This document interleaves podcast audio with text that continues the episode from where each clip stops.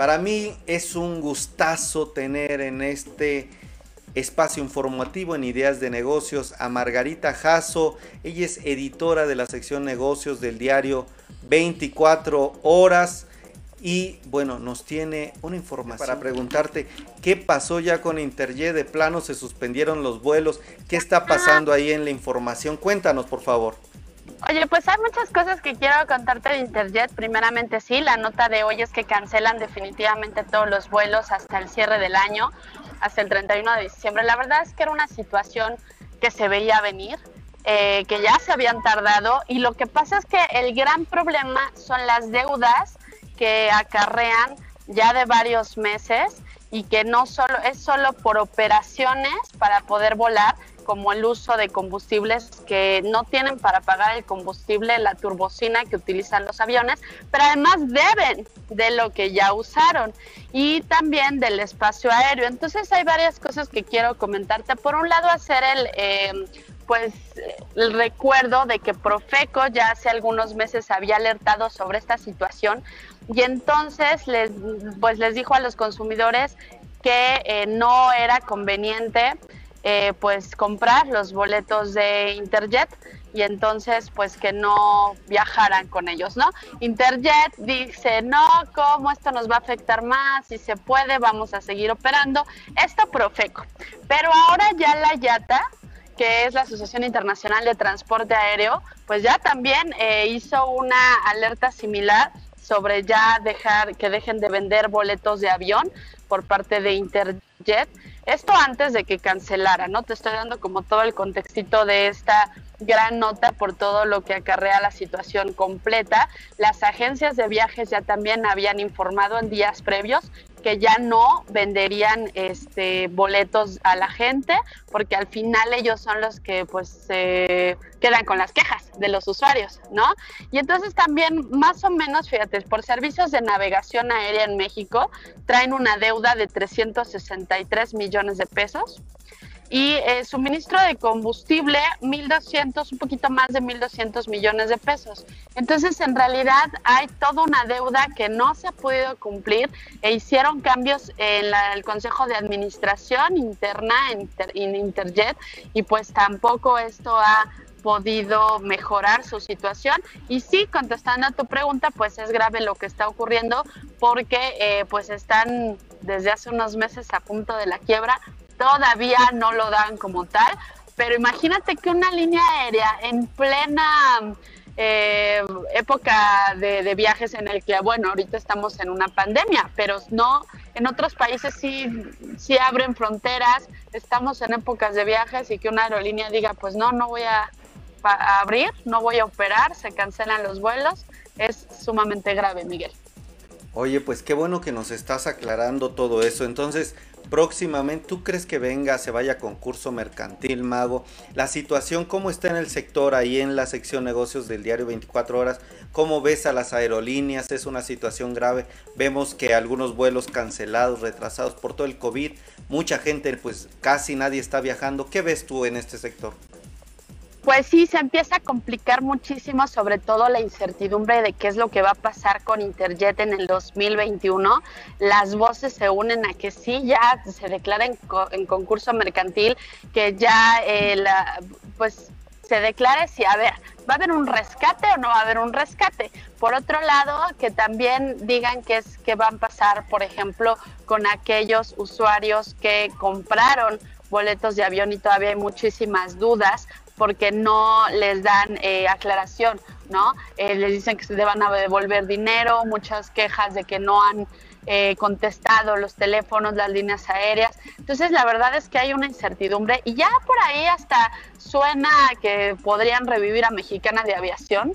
Esos son meros rumores, yo la verdad es que todavía no te lo podría confirmar, pero en el sector como tal se están moviendo muchísimas cosas que, bueno, van a generar dudas respecto a este sector de las aerolíneas en 2021 y la solvencia que tengan para operar. ¿eh? Y bueno, déjate cuento, así como Interjet la está pasando muy mal, Viva Aerobús la está aprovechando muchísimo. Miguel, la verdad es que están teniendo mejores flotillas, más pasajeros, este, y siempre lo que te puedo decir editorialmente es que hemos visto noticias muy positivas de Viva Aerobús este, sin acá hacer comercial, pero bueno, hablando de los participantes del sector. Y Aeroméxico, pues ahí va, la verdad es que iba también muy mal durante la pandemia y de repente empezó a sacar notas de ya eh, una mejoría en vuelos, en rutas, este, reconexiones, y entonces creo que pues puede ya irse a concurso mercantil y yo creo que otras líneas aéreas van a aprovechar este mercado. Pero bueno, solo le pediremos como sociedad, como periodistas, que haya más claridad también en el manejo de información de Interjet, porque suele pasar de que hay un poco de eh, pues falta de transparencia, los buscamos siempre, eh, siempre nos contestan como periodistas, pero no dan más información. Entonces yo creo que también que sea un llamado eh, especial a que sí nos den un poco más de información de qué es lo que está pasando al interior de esta empresa. Me encanta tus participaciones, Mago, nos das mucha información, todo lo que está pasando ahí en la trinchera periodística, en las redacciones de, de información que nos están bueno, nos das varios puntos que la verdad es muy interesante, todo esto que se dice hasta de mexicana, lo que planteas de que la empresa Interjet, bueno, eh, cierta opacidad grave, porque creo que es un momento en donde deben de informar bien, si no, pues perjudican a los usuarios, yo creo que es muy grave. Mago, gracias por esto, pero ahora sí, si gustas y si tienes tiempo, tú dime si de una vez o lo dejamos para la próxima, los consejos del aguinaldo, oye. No, de una vez, Qué Miguel, bueno, de una vez. Mira, nada nos limita estar en la calle acá. Sí, es que te veo ahí muy, te veo reporteando y digo, híjole, aparte del trabajo de, de oficina y redacción, ahora también. Oye, pero ¿estás de acuerdo conmigo que la calle te hace, o sea, el reportear en la calle años te hace ser hábil en este tipo de cosas? Ahorita justo entraba tu llamada cuando me bajé del taxi, yo aquí, aquí, aquí. Entonces la verdad es que nada nos detiene, Miguel, y sí, la verdad es muy importante esta participación porque quiero compartir con el público, con nuestros, eh, pues los que están por ahí atrás de esta pantalla. Está Gaby Medina saludándote, perdóname que te interrumpa, pero aprovechando de Aves de Comunicación Elia Ríos también te saluda, Mariel Medina, Marta Claudia, Josefina, en fin, te mandan saludos. Ahora sí, perdón, Mago, por interrumpir. gracias a Gaby, a todos por allá, saludos. Y sí, Miguel, te decía que es muy importante, quería compartir estos consejos sobre el aguinaldo, porque ya está recibiendo muchos eh, compañeros, colegas, trabajadores el aguinaldo que por ley tienen derecho.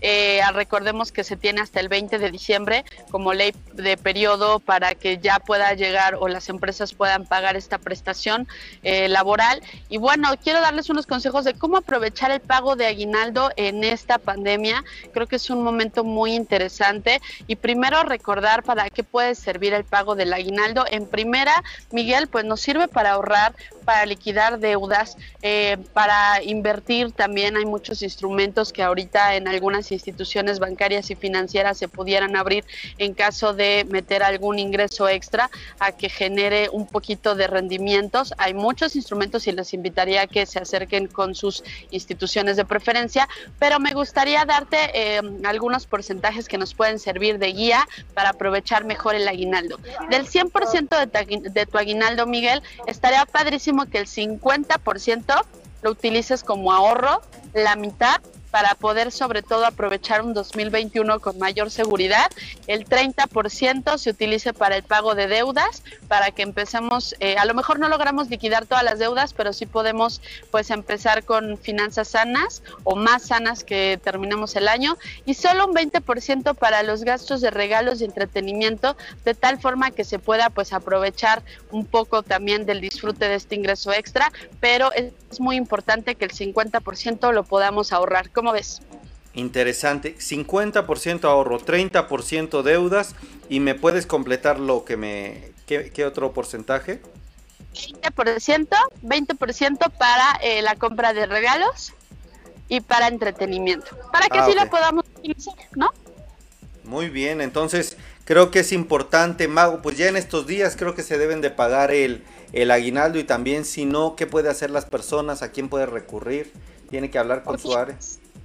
Sí, primero con el área de recursos humanos, que es quien le paga, ¿no? En las empresas, ir eh, pues un poquito a preguntar qué es lo que está pasando. Recordemos que también las empresas ahorita se están viendo afectadas, sin embargo es un derecho, es un derecho de los trabajadores, este, a lo mejor y puede haber algún ajuste eh, que la empresa pueda acordar con los trabajadores, pero solo de común acuerdo de aprobación, como fue en su momento en algunos recortes salariales que vivimos durante la pandemia, durante los meses aproximadamente de marzo y mayo, pero es un derecho de los trabajadores. Por lo tanto, si de aquí al 20 de diciembre no les llegue el aguinaldo, sí es muy importante, primero que lo van con la empresa y si no, bueno, también hay saber que existen leyes que los pueden favorecer, nada más que pues ahí hay que asesorarnos primero, ¿verdad, Miguel? De manera legal para ver cómo lo podemos hacer paso a paso, pero eh, si ya lo recibiste, aprovechalo bien, ahórralo y ten un excelente 2021.